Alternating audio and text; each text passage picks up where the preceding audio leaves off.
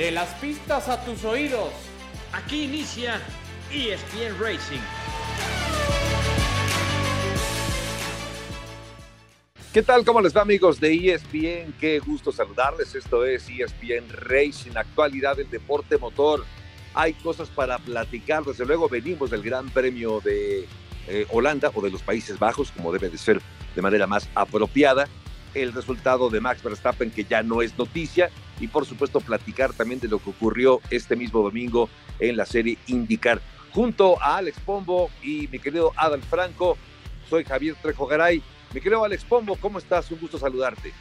¿Qué tal? Gusto saludarte, eh, Javier, Adal. Pues aquí todavía sigo tratando de asimilar lo sucedido, el dominio de Max Verstappen, lo sucedido con Ferrari y por qué Checo no encuentra ese extra. Pero bueno, ya tenemos un rato para platicarlo. Un abrazo a los dos, saludos. Igualmente, Alex. Sí, son interrogantes pues que vienen muy al caso, ¿no, mi querido Adal? Porque pues eh, lo, de Ferrari cuando piensas que ya, ya, ya, ya acabaron de cometer todos los errores posibles, nos acaban sorprendiendo. ¿Cómo estás, mi querido Adel? ¿Qué tal, Javier? Alex, ¿cómo están? Siempre es un gusto acompañarles. Sí, la verdad es que Ferrari sigue haciendo de las suyas, eh, como que se reinventan carrera a carrera para cometer otro chistecito. Ellos mismos se están, se están poniendo eh, eh, el pie enfrente, la verdad es, una lástima y lo de y lo de Verstappen sigue dando mucho de qué hablar. Ya, ya platicaremos largo entendido, pero, en serio lo de Verstappen creo que no alcanzamos todavía a dimensionar lo que, lo que estamos viviendo con el talento de este señor. Sí, está, está en otra liga, está en otra liga. Max Verstappen está intratable, no pone una rueda afuera, no comete errores. De verdad es que además arrancar más allá de la posición 10 como lo hizo en la carrera anterior, o las dos anteriores, quiero decir, más allá de la posición 10 y acabar ganando la carrera, habla no solamente del buen auto que tiene, sino de ese potencial, eh, micro Alex, de, esa, de, esa, de ese golpe en la mesa, de ese talento que sin lugar a dudas tiene. Eh, no sé eh, por dónde entrarle en el caso de Max Verstappen, y les digo que no sé, porque también he empezado a ver ya algunos tweets en los que la gente, el público, hay mucho público que se, que se ha sumado recientemente a la Fórmula 1 que esperaba una temporada un poco más competitiva, empieza a decir que la temporada ya está aburrida porque recuerda este dominio de Max Verstappen al que tenía Luis Hamilton.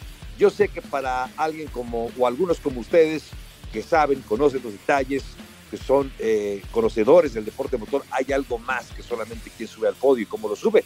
Pero me parece también que la forma en la que está ganando Max Verstappen, Alex, tampoco nos sorprende ya, ¿no? Es, está en una liga diferente. Mira, así de sencillo, Javier, eh, para empezar a hablar de Max Verstappen. Primero, lo que estamos viviendo ahorita, del año pasado y este año, son los frutos y el trabajo del equipo Red Bull, de, de toda, de Christian Horner, de la cantidad de dinero que han invertido y esos frutos se están dando ahorita. Han venido de atrás para adelante, esa lucha que tuvieron por Mercedes. Y, es el resultado que se ve ahorita. Y ese talento, y lo hablaba Adal, lo decía, lo comentamos con Adrián la semana pasada, eh, ha madurado. Max Verstappen ha madurado. Y eso significa mucho. Hay jóvenes talentos que llegan a la categoría, pero tienes que madurar, tienes que tener un proceso y es lo que ya pasó Max Verstappen y por eso lo estamos viendo de esa manera. Ahora, eh, por el otro lado de que dicen que está la Fórmula 1 aburrida, cualquier carrera puede ser aburrida o cualquier carrera puede ser muy, muy emocionante. Hay tantos factores que se tienen que analizar en, en una carrera, trayectorias en la pista, líneas, estrategias, manejo, el auto, se le cerró, no se le cerró. La verdad es que yo no lo veo aburrido. Si observamos la historia de la Fórmula 1, así ha sido siempre un dominio en una época de Williams, un dominio de Lotus si nos vamos más atrás, si un dominio de Mercedes en los últimos años, ahora viene el dominio de Red Bull, en algún momento fue Ferrari. Así es la Fórmula 1, así que los que digan que está aburrida, pues que le cambien de canal o vean otra pues cosa. Sí, sí, de plano, sí, entendiendo. Por eso decía, yo sé que esto no aplica para, para ustedes, eh, porque siempre hay cosas que disfrutamos y que vemos y que nos enganchamos y apreciamos. pero eh, también eh, yo me pregunto, Adal, eh, que con lo que resta, es decir, yo me pregunto cuántas en cuántas carreras más va a acabar convertido en bicampeón Max Verstappen. Estoy seguro que cuando llegue ya el Gran Premio de México, me parece que ya tendremos un campeón, o en este caso bicampeón, Adal. Ahora, ¿cuántas carreras más de las que quedan vamos a ver ganando a Max Verstappen, no, Adal? Sí, de acuerdo. El otro día alguien comentaba justo eso en redes sociales, hacía unas, cuentas ahí, haciendo sumas de los puntos posibles que podría sumar Verstappen, y decía que si Verstappen se va de vacaciones, las próximas cuatro carreras aún así terminaría, seguiría siendo líder. Y en sus, en sus sumas y restas calculaba que para Japón o cuando muy tarde Estados Unidos quizás ya podría ser campeón. Insisto, pues hay que ver qué es lo que sucede en las mismas para poder asegurar eso.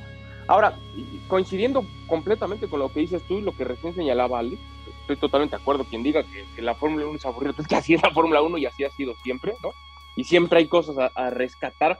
Pero para el espectador, vamos a llamar el espectador soft, el que no está tan metido y le gusta apenas incorporó, etcétera, sí puede tener un punto cuando dices que se está volviendo aburrida, sobre todo por lo que vieron la temporada anterior, ese duelo de cuatro. Y siguen siendo, a ver si coinciden, siguen siendo los safety car, no el virtual, el, físico, vamos a llamarle, el que, el que siempre trae otra vez ese interés a la recta final de las carreras, ¿no? Las últimas vueltas. Sigue siendo un incidente, algún choque, algún despiste, algún error, pero que ocasiona que otra vez se vuelvan a apretar con este safety car y termine por cambiar todo. O en ocasiones hasta la lluvia, ¿no? sí, sí. a lo mejor a lo mejor los puristas me van a reventar, y puede ser, pero yo siempre he creído que que haber algo intencional generar esto en, las carreras, eh, pues no sé, cuando estén entre comillas aburridas, ¿no? No sé si simular con las personas en la pista algo de lluvia para que entonces alteres algo, no sé si de manera random generar algo, no sé si me estoy explicando, ¿no? Sí, no, sí, sí, totalmente, Dal, fíjate, pues nada más dame un segundo, Javier. Y, mira, de eso de que si te revientan en las redes sociales, ni te preocupes. Está como uno ayer me puso, Alex, ¿qué no viste la carrera? ¿Qué Checo no tenía eh, neumáticos rojos ya? No, sí tenía. Estaban usados, pero sí tenía. Claro. Y Checo reconoció al final y dijo, me equivoqué en mi elección de neumático medio. Entonces, que no me venga a decir que no tenía. Los tenía usados con una o dos vueltas o tres, que sabes que eh, a lo mejor te afecta el rendimiento en la, porque tienen un rango de vida pero, pero de eso ni te preocupes, Adal. Por el, por el otro lado, eh, siempre ha sido una controversia definir si la Fórmula 1 es show, tecnología, competencias, deporte, porque lo que tú dices, y por eso NASCAR, por eso indicar de repente, bandera amarilla, ¿qué pasó? Ah, está cruzando una hormiga la pista, hay que juntarlos. Claro, claro. Entonces al final, eso es lo que tienes que decidir. Si quieres que sea un show, que sea un deporte, o sea, es un, deporte muy complicado. Hoy en la mañana, antes de entrar en esto, yo estaba pensando eso y decía, imagínate todo lo que interviene, lo de las llantas, los motores, los tornillos, las piezas, todo, todo, la estrategia, las decisiones, el clima, la presión atmosférica, muy complicado. Sí, sí, tiene toda la razón. La verdad es que sí es, es, es un deporte diferente por tantas incidencias que hay alrededor de incidencias de cada uno de los equipos, incidencias también de los propios fierros, que no sabes en qué momento van a dar de sí, un poco de suerte quizá. Yo sé que a mucha gente no le gusta hablar de suerte, pero creo que hay esos, eh, esas variables que a veces acaban siendo, digamos que parte fundamental de, de las carreras. Y, pero ya que hablaban de Checo, ya que hablaban del Septicar, ¿por qué no entramos por ahí para platicar un poco de lo que pasó? Ya, ya referías tú, mi querido Alex, acerca de, de la elección de esos neumáticos, acaba eligiendo los eh, amarillos eh, en lugar de los, de los rojos, que parecería 15 vueltas de final, que era una buena oportunidad para tratar de pelear un poco más arriba. Se equivoca, elige, elige los amarillos y vimos lo que pasó, Adal, con Carlos Sainz superándole ya en el tramo final de la, de la carrera. Eh, a mí me, llamó la atención, y no es porque haya estado yo ahí, sino que, ve, él arrancó, Checo arrancó con neumáticos amarillos y parecía que no estaban aptos, no eran los mejores, el mejor compuesto para la carrera y para la superficie de Zandvoort, el, circuito holandés. Eh, pero yo me imaginé que ya con, los, con el, un peso menor del auto, por el consumo del combustible, que Checo estaba apostando a que el comportamiento de esos neumáticos amarillos iba a ser mejor. Ahora, viene la equivocación y donde me parece que ya se mete un poquito más ruido es cuando Christian Horner dice, no, no, no, a ver, Checo lo eligió, como deslindando al equipo del el error del piloto mexicano. Eh, no sé, más allá de este error, no sé si esto acabe lastimando un poco la relación o acaben, entendiendo que son carreras, ¿eh? Y, aquí claro, cero sentimientos, son negocios, pero sí creo que es, es, una mala elección, pero aparte creo que también acaban eh, como desmintiendo a Checo cuando hablaba de una equivocación en la elección de neumáticos, pero donde aparentemente él no había confesado que había sido su decisión. A ver. Pero te digo algo, Javier, yo, yo creo que está bien, o sea, al final pues también el, piloto tiene, tiene voz y, puede decidir, opinar o sugerir, ¿no? Yo recuerdo hace un par de carreras que, que llegaron a cuestionar a, a Ferrari por decir, ¿cómo es posible que el equipo deje en Leclerc la decisión de qué neumático tiene. Entonces los ingenieros para qué están. A mí en ese momento me causó mucho ruido. Entiendo que el estudio, el análisis, la telemetría la tienen por supuesto en el pitbull, ¿no? Pero, pero al final el que está arriba del auto es el piloto. ¿Y quién mejor que él para decirte, sabes qué? Vamos, yo creo que vamos con los rojos, vamos con los medios, vamos con los... ¿Quién mejor que el piloto para tomar esa última determinación? Pasó con Leclerc y hubo algo de críticas, pero también pasó ahora con Verstappen también pasa ahora con Checo, pues el piloto tiene que asumir también esa responsabilidad, ese beneficio, esa repercusión en caso de que no funcione, ¿no? Y Checo apostó por eso y no salió, bueno, no pasa nada que, lo señale. Más allá de eso, yo sí creo que Checo lleva rato batallando con la adaptación al auto, no ha encontrado ritmo, no, no tiene una buena relanzada después del safety car virtual otra vez, le sigue costando a Checo ese sentido tanto las arrancadas como las relanzadas le está costando trabajo y no ha encontrado el ritmo checo. Más allá de esta elección, creo que está batallando mucho Checo para adaptarse al auto como lo está haciendo a las mil maravillas de Verstappen, ¿no? Por eso también lo ha señalado Helmut Marco, que ya sabemos cómo es. Pero sí hay un punto de responsabilidad del lado de Checo. Creo que atraviesa, no voy a decir el peor momento desde que es piloto, no, pero si está en un bachecito y alguien puede decir, oye, pues espérate, sigue siendo segundo, está bien con las prestaciones que le está otorgando el auto a Verstappen, creo que es para que Checo estuviera con más unidad. Sí, además, sí, perdón, perdón. No, no, tú dime, Javier, dime. No, es que yo iba a decir justamente eso, Alex, que eh, el propio Checo había dicho al principio de la temporada que acabar cuarto lugar era un mal resultado. Aquí acaba quinto y además acaba quinto eh, porque también hubo una penalización para Carlos Sainz. Es decir, sí fue una mala carrera. No sé si si corresponde también hablar de, la peor carrera de, Checo de esta temporada, puede ser que sí. No sé tú por dónde lo ves, Alex. Mira, yo no lo, yo no lo veo así. Eh, primero, Checo tiene mucha presión, mucha, mucha, eh, eh, demasiada. todo el país que lo estamos viendo a nivel mundial está en el mejor equipo y eso ha pasado. Y, hay que recordar pilotos que llegaban a estar con Senna, que llegaron a estar con Alan Prost. Y, hay que entender lo difícil que es tener tu primer rival es tu compañero de equipo y esa presión la tiene Checo. Ahora, regresando ahorita a lo de los neumáticos, Pirelli en esas gráficas que pone de cuál es la, la estrategia más rápida, la segunda más rápida igual que la primera, etcétera, etcétera, ellos ponían que eh, arrancar con neumático suave, el rojo, después los últimos dos stints o el, tener, eh, terminar con el amarillo. Y creo que eso a veces te basas eh, mucho en lo que diga obviamente el fabricante, que a veces yo no les creo. y, y, estoy de acuerdo, tú como piloto tienes esa sensibilidad de, poder tomar esas decisiones con ayuda del equipo. Y te, me voy a remontar un poco y voy a hablar de esto. Cuando yo dejaba de correr, eh, empezaban muchos eh, de los sensores y de la telemetría.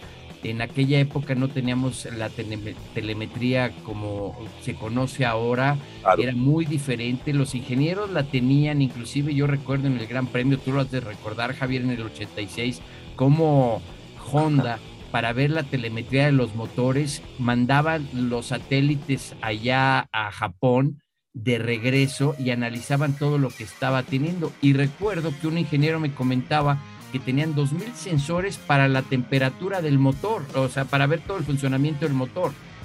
y, no existía tanto el viaje del resorte, el amortiguador, la dirección, la presión del freno, todo lo que involucra ahora y es tan milimétrico que ahí marca la diferencia. Y lo, ahorita lo que comentaba Adal, eh, lo estuve platicando el fin de semana con uno de los ingenieros que ustedes lo conocen muy bien, Gustavo del Campo, que estuvo con Adrián Fernández, que lo tuvimos la semana pasada.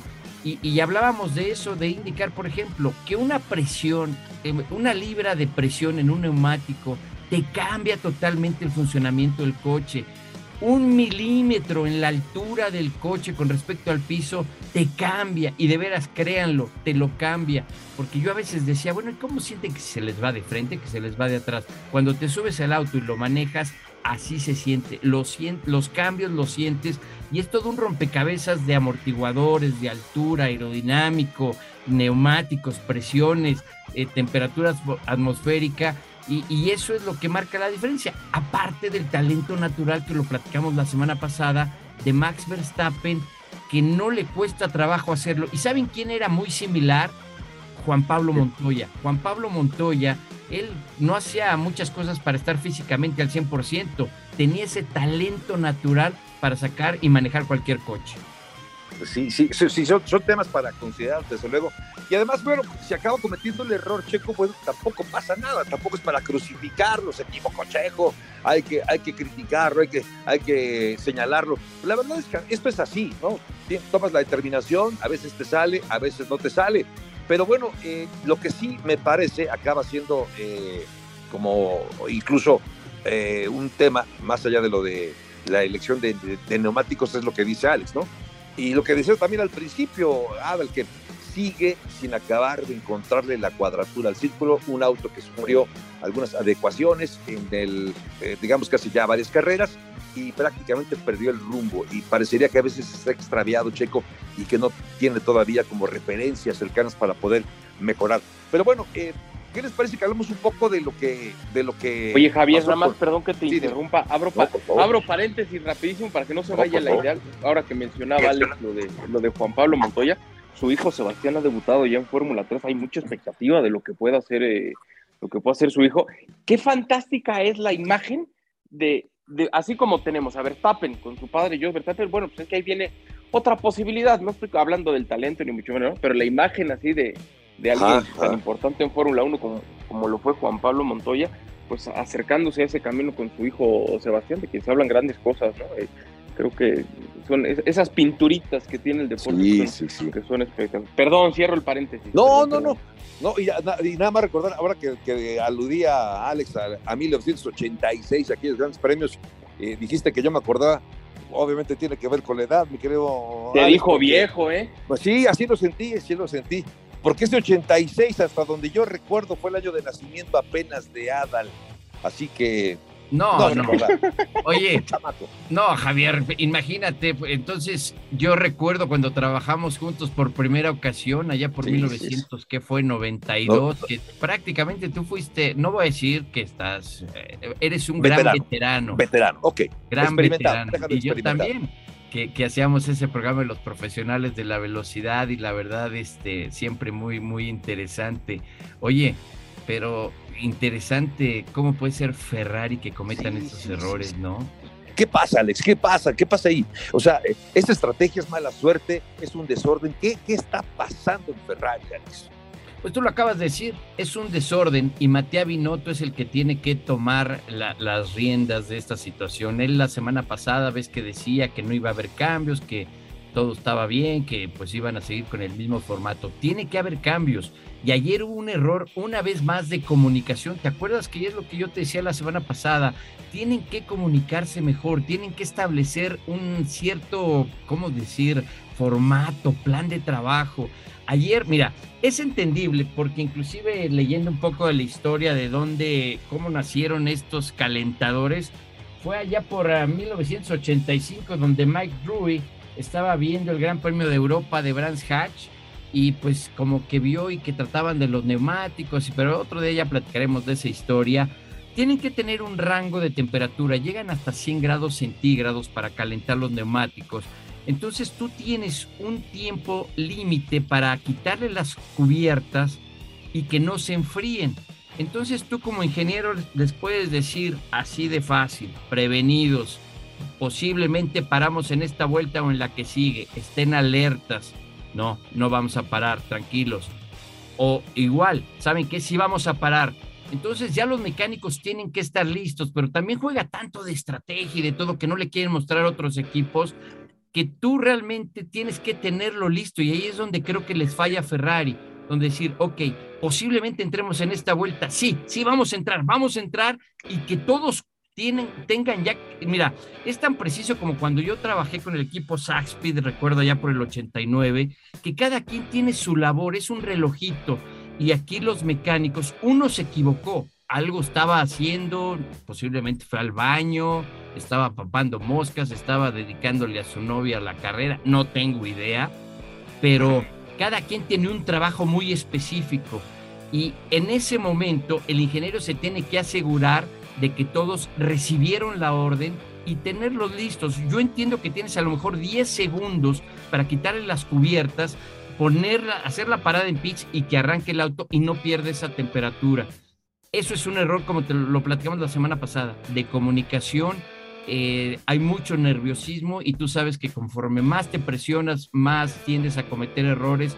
Creo que, y vuelvo a insistir, Ferrari tiene que tener una junta con todos sus integrantes, cada quien exponga sus puntos de vista sin miedo, sin, eh, sin esa presión y, tratar de tranquilizar, porque lo que sucedió ayer, mira, yo entiendo la estrategia, depende de Mercedes, de Ferrari, de Red Bull, que si entran o no entran, que si le corto, que si hago, pero lo de ayer eso sí, no tiene una explicación. Y si observas, te acuerdas, hace unos años con Red Bull le pasó a Daniel Richardo y nunca más ha vuelto a suceder. Y el equipo ahora es el que mejor paradas en pitch pone. Oye, Alex, yo estoy completamente de acuerdo en lo que dices, pero todos los errores que está teniendo, hablemos solo de esta temporada en Ferrari, los errores que están teniendo, con todo el respeto a la historia, a lo que representa Ferrari en la Fórmula 1, a lo que han construido y han ganado a todos los años, los errores que están cometiendo es que no son dignos de un equipo de Fórmula 1. Exacto. Es como si está listo. es como si un Correcto, ese, es mi gran punto. Es como si un futbolista está listo ya para entrar de cambio al terreno de juego, todo listo, y de repente le dice, oye papito, es que no traes la playera puesta, o no traes las espinilleras, o, o, sigues con los tenis y no con los zapatos de fútbol. Son errores primarios, que son errores humanos, lo, lo comparto, por supuesto, pero son errores primarios. No puede ser que un equipo de Fórmula 1 comete esos errores, menos, como dice Javier, menos de Ferrari. Es que eh, yo recordaba lo criticado que fue Mauricio Arribavene, ¿no? el, jefe anterior de, Ferrari. Aquí Ferrari parecía que este año arrancaba mejor y todo el mundo apuntaba a Matías Binotto, a la buena gestión del nuevo director de, de Ferrari, bueno, que lo es desde el año pasado, pero de repente se empieza a caer todo y, me queda claro que tendría que haber alguna consecuencia. Y no es porque quiera que alguien pierda su empleo, es horrible que alguien pierda su empleo, pero no puede, es inadmisible para cualquier equipo de Fórmula 1, para cualquier equipo de Fórmula 1, pero uno como es Ferrari, sí es de verdad de, de, locos. Al final esto hay que llevarlo como, eh, como, ¿cómo podríamos decir? Dos ejemplos que tengo muy claros. Matías Binotto es el head coach o el entrenador en jefe o el director técnico de algún equipo. Y él tiene que ver lo mejor de cada jugador, lo mejor de cada integrante de su equipo, el mecánico, de si aquí le funciona bien, acá no. Eh, eh, tiene que sacar lo mejor eh, de cada persona. Y ahí es donde él creo que está fallando, donde tiene que ser más exigente, donde tiene que analizar. Obviamente no conocemos qué pase, por ejemplo, hoy lunes en, la oficina, qué jalones de oreja, qué análisis hagan, pero como dices, no puede suceder. Y Matías Binotto es el responsable, para eso está contratado. Y él debe de sacar como líder lo mejor de cada integrante de, su equipo así como un director técnico, así como un head coach que sabe cada jugador las habilidades que tiene. ¿Cuántas veces no hemos visto en el fútbol americano que de repente llega y dice, ah, mira, él era, fue coreback en la universidad o en la preparatoria y ahora juega de ala abierta? ¿Por qué? Porque a lo mejor el coach le vio esas habilidades y dijo, tú eres de ahí. Y, eso es lo que tiene que hacer Matías Binotto, sacar lo mejor de cada integrante. Eh, para mí desde ahí creo que viene la falla y tú lo decías de Mario Arribebene, eh, yo creo que ser líder de Ferrari es muy complicado y ese yo creo que data de toda la historia, lo hemos visto con Luca Di Montesemolo también, que fue que llevó al éxito después de que venía un bache con Mauro Forgieri allá por los 75, 76 cuando llegó Niki Lauda, que empiezan a levantar al equipo porque venían de un bache, inclusive yéndonos un poco más atrás cuando desafortunadamente se mata Ricardo Rodríguez, Enzo Ferrari estaba muy entusiasmado porque Ferrari venía de un bache y tenía mucha esperanza en Ricardo que lo había contratado para correr al año siguiente. Y ahí obviamente es parte de la historia de todos estos equipos, pero tienes que encontrar la fórmula para poderlo arreglar. Eh, lo vimos cuando Schechter ganó en el 79, también venían de un bache que venía dominando Lotus, luego fue Williams, pero tienen que solucionarlo. Para mí la responsabilidad es Matías Binotto. Sí, sí, sí, es la cabeza, sin lugar a dudas. Oigan, para no extendernos más, vamos a una breve pausa, ¿qué les parece? Y enseguida regresamos con ustedes, terminamos un entrevistado y lo platicamos al volver aquí en este podcast de ESPN Racing.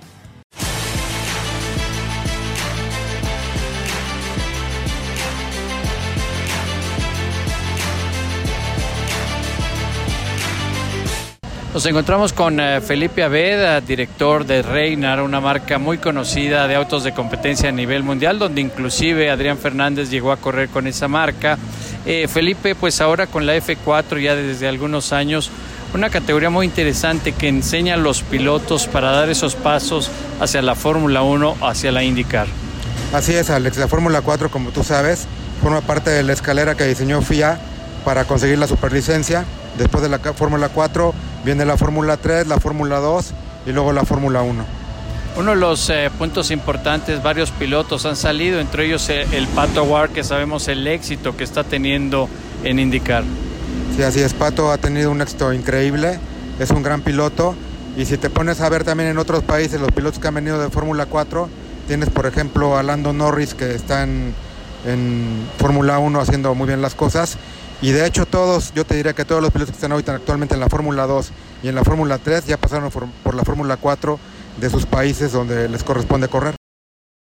Es importante mencionarlo, ustedes eh, como Hyundai tienen el campeonato desde los go-karts formando eh, a los pilotos desde niños, la F4 y tienen toda la escalera para que los niños vayan aprendiendo todo el manejo y todo el desarrollo de lo que necesita un piloto profesional. Así es, Alex. Este, Hyundai ha tenido desde hace ya más de 10 años el, campeonato Reto Telmex, donde pueden empezar los niños de las categorías Baby, luego la Mini, luego las categorías superiores de karts. Después hay simuladores también ahí en Hyundai y ya después de eso pueden empezar a hacer pruebas en Fórmula 4, cumplir un cierto número de horas en la Fórmula 4 para obtener la licencia y ya empiezan a incursionar en las carreras de Fórmula 4. Imagino por último, Felipe, el ver eh, con orgullo al Pato que ha peleado por el campeonato, carreras, ganando carreras, que haya salido de, la F4 aquí en México. Sí, bueno, el Pato es el piloto a seguir por todos los pilotos de Fórmula 4 ahorita en México y quizás también en Latinoamérica. Yo creo que es uno de los referentes más importantes que hay ahorita en Estados Unidos en la IndyCar. Y aparte de que es una grandísima persona y una persona muy simpática, es un enorme piloto. Muchas gracias, Felipe, y felicidades por el trabajo. Muchas gracias a ti, Alex. Pues interesante la charla con, Felipe Abed. Eh, sí, eh, eh, entiendo que es, es, es, el principio de esa escalera, ¿no? Me gustó el, concepto, cómo lo, cómo lo definen. Adal, no sé, me parece que sí es, un, es muy importante el desarrollo. No es solamente la Fórmula 4 en México, sino en varias partes del mundo. Esta categoría es para, digamos, para captar ¿no? a este tipo de, de talento, que en México, por cierto, vienen pilotos de distintas partes del mundo ¿eh? para competir en esta Fórmula 4, Hades. Sí, totalmente. Además es una categoría sumamente divertida, ¿eh? tanto, por supuesto, para los pilotos, los que están arriba del auto, pero también para, para los espectadores es una carrera muy, muy entretenida, muy divertida ese serial y es un, como tal, es un semillero. Hablando propiamente del tema del Pato Ward, e, es una lástima, ¿no? Todavía había un poquito, un poquito, no demasiado, pero un poquito de esperanza con todo el relajito que ve con Piastri y demás. Al final se, resolvió, McLaren ya lo ha anunciado como su piloto para la próxima temporada y, yo, no sé, me, queda esa sensación de que el propio Pato se, se desilusionó porque vino una promesa de campaña por parte de Zach Brown, que conseguía buenos resultados, iba a probarlos en Fórmula 1, en los ensayos, lo consiguió, lo hizo, lo volverá a hacer, pero él, él anhelaba ese puesto y lo platicamos también hace unos días, él anhelaba tener esa oportunidad de ser piloto de, de Fórmula 1, yo cada vez veo que se está alejando mucho más, ¿no? No, no sé qué hizo Zach Brown, Alex, porque le dijo a, le dijo a Pato Ward, a Colton Herta, a Alex Paló, y finalmente acabó decantándose por Oscar Piastri, ¿no? O sea, no sé, no sé a qué jugabas, eh, Zach Brown, entendiendo que Piastri era quizá la apuesta más lógica, ¿no? Porque ya estaba, digamos, como piloto de reserva de, eh, y piloto de desarrollo de Alpine, y bueno, pues acaba quedándose ahí, pero sí es de llamar la atención. Eh, no sé por dónde quieras entrarle, Alex, si platicas, platicamos un poco de esto, de, de tu entrevista, o también hablar de Pato Ward y esta, eh, pues, carrera. Acabó cuarto, ¿no? Ya ayer, Alex. Sí, sí, el, al final, bueno, primero Zach Brown yo, le, se le zafó un tornillo, le falta puesta a punto, o como dirían en mi gran colonia, se deschavetó. ¿De qué colonia eres? De allá por eh, Narvarte. Digo, para saber, pues. Allá na, por Narvarte, pegado a la Portales. Ah, ya, ya, sí, sí, sí, ya, ya, ya conozco el barrio, sí. Exacto. Oye. Este, no, te iba a decir, eh, mira, yo aquí interesante lo que realmente hizo y una gran incógnita es cómo convenció a Alex Palou eh, de que dejara el equipo de Chip Ganassi, Palou que ha estado también peleando el campeonato, eh, ponerle a lo mejor realmente lo, las cartas sobre eh, la mesa, decir, bueno, puedo llevar a la Fórmula 1 y la verdad es que no, no, lo, pues no lo está cumpliendo tampoco. En, puede haber algún plan interno en caso de que Piastri no dé los resultados, pero si Piastri que viene de correr en Europa, que conoce las pistas y todo lo que hay, pues la verdad es que ese salto que se da de Estados Unidos a Europa es muy difícil. Tienes que tener un talento muy especial y vamos a ver también con Colton Herta qué pasa de, de todo ese rumor y lo que se decía que pues ya creo que ya pueda estar para que se platique de esa manera, nada más hay que afinar detalles. Y mira, y ya rápidamente también regresando a lo, de la F4, yo he visto que pasa algo muy curioso. Eh, de los niños del kartismo, de los jóvenes que salen de los karts, obviamente cuando uno habla del automovilismo, dices, es que la, la pieza fundamental es el kartismo, eh, ganan, Senna ganó en karts, de ahí es el automovilismo más puro, Hamilton que vino de los karts, y muchos de estos chicos creen que por ganar o dominar los títulos del kartismo, que es muy difícil, pues prácticamente que ya son el próximo Hamilton, el próximo Senna o el próximo Max Verstappen, pero hay ese eslabón donde tienen que aprender mucho, tienen que aprender, el, un kart te da la base, claro, pero un auto es muy diferente. En un auto tienes muchos aditamentos muy diferente al kartismo. También la presión empieza a ser diferente. En el kartismo prácticamente sí, sí se cubre los medios de comunicación, todo lo que hay, pero también tienes que tener una enseñanza de cómo expresarte ante los medios, cómo comportarte a tus sí. rivales y más ahora con las redes sociales. ¿Cuántas veces ustedes lo han visto? Cartismo en Europa que se baja un piloto que tiene mucho, posiblemente mucho talento, se baja, golpea, se pelea con el otro, lo suben a las redes sociales y se acabó su carrera antes de, de arrancar. Antes de iniciar sí, ya sí, la terminó por un momento de, de, calentura, por un momento que se bajó a pelear y que le cerró. Entonces todo eso es un aprendizaje y, y, y, regresamos a todo lo que hablábamos de la presión que tiene Checo, que tiene Daniel Richardo, que tienen todos esos pilotos, el camino que ya vivieron y es parte fundamental. Y, y, creo que es muy bueno lo que se está haciendo con la F4 y que sigue empujando para dar esos talentos, porque tarde o temprano Checo se va a retirar y hay que seguir y tener esa escalera para que llegue otro. Y, de estas escaleras, Adal, yo leía hoy justamente que Helmut Marco habla de Colton Herta como una posibilidad para, para Alfa Tauri, ¿no? Eh, próximamente. No sé, hay, hay, muchas cosas de las que, que platicar, lo del Pato War, que va, termina cuarto, va séptimo en la clasificación, ya termina la temporada. En fin, eh, Adal, sí, son, son movimientos lógicos eh, y algunos ilógicos, como los de Zach Brown, ¿no? Que traía cuatro pilotos por lo pronto, con la zanahoria, mostrándoselas, exhibiéndoselas, a ver quién, quién se animaba. Y bueno, finalmente acabó el último de los elegidos, que quizá era el primero y nunca lo supimos, lo tenía bajo, sí. bajo la manga y acabó decantándose por él. Sí, sí, sí, parece que Zach Brown es el Joan Laporta de, de la Fórmula 1, por promesas de campaña, le vendes chiquitos a todos, sí. quién sabe qué. quién sabe qué trae. Y, sí, lo que mencionas es muy, cierto, todo esto va a generar una serie de movimientos, unos enroques muy interesantes en Fórmula 1.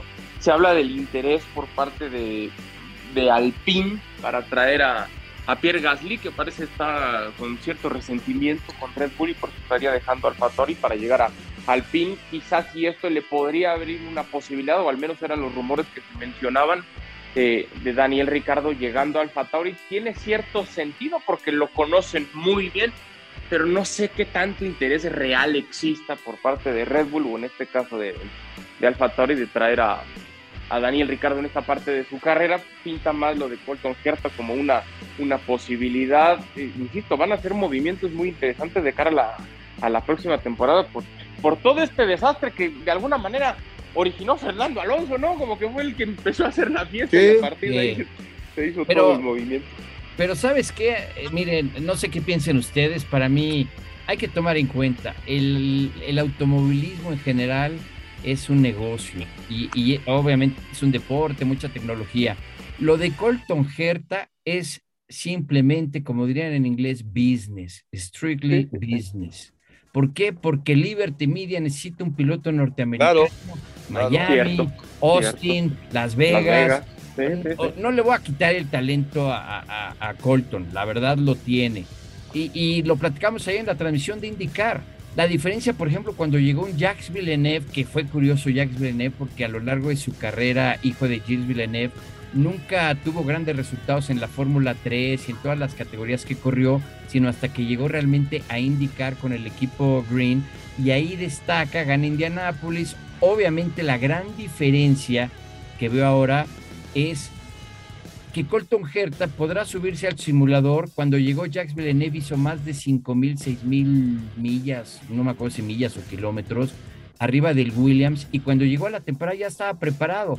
Aquí no sucede lo mismo. Y por más que a mí me digan que el simulador, tú sabes psicológicamente que te trompeas, chocas, le das reset, te van a jalar las orejas y no hay problema pero cuando tú te subes al auto y sientes ese miedo en la frenada, sientes esa situación que sabes psicológicamente que, puedes dañar el auto, que te están eh, revisando, pero bueno, vamos a ver cómo se da y si quieren lo platicaremos la próxima semana también en detalle, a ver qué más, qué más... Eh, disculpen mi palabra, erupta Helmut Marco. Sí, no, bueno. Y este, y, y, pues vamos a ver, vamos a ver.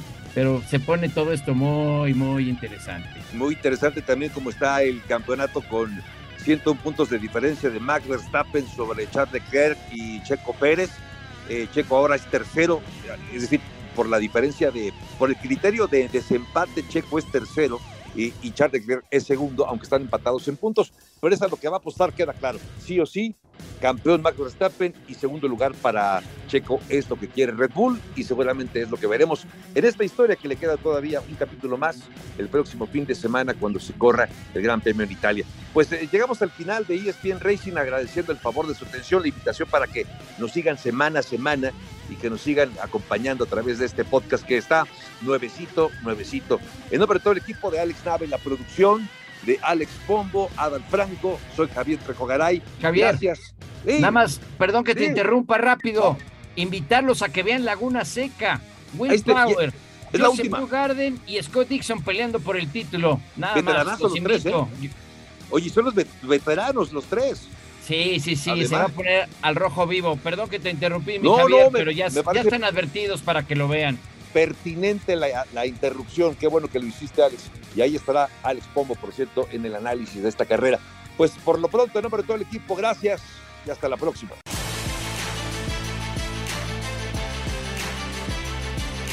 De las pistas a tus oídos. Esto fue ESPN Racing